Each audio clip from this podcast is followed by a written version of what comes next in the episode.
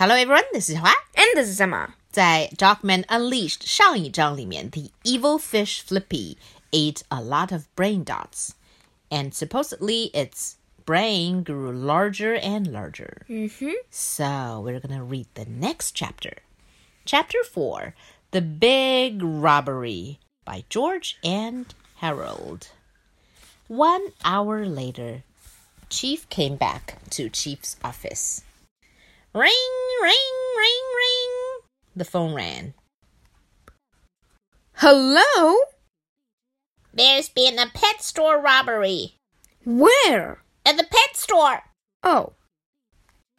I'll put my best man on it. Oh, dog man. No, wait. Boing, boing, boing, boing, boing. No! Boing, boing. Stop it. The sound boing is Dogman stepping on Chief. Mm-hmm. Bad doggy. Dogman, the pet store was robbed. Who wants to go to the pet store? Does Dogman want to go? Does Dogman want to solve the crime? Who's gonna catch the bad guys? Well, spin, spin. That's Dogman spinning.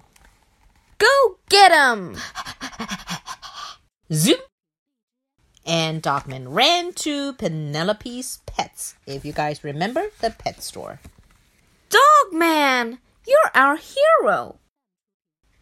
Wait, what? Dogman ran past the hostages to lick the dog bones. Lick, lick, lick. And the owners are not very happy. Mm-hmm. Hey! Hmm. Oh, dog man, it was horrible. I came back to buy pet food, and a mysterious stranger barged in and tied us up. Then he robbed the store. Fortunately, Zuzu chewed through one of my ropes, and I was able to get my hand free. When he wasn't looking, I snapped a picture of him on my phone. What do you think, Dogman? Dogman? Where was Dogman? Playing the squeaky balls again Mhm. and not doing his job.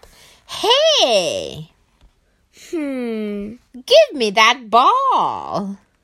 Wait a minute. And the picture that the customer took shows something of a cat Yep. wearing a purple coat and a plastic bag. How do we know it's a head? Cat. There's an orange tail. Yes. And, And which orange cat evil cat? we will see in the next chapter.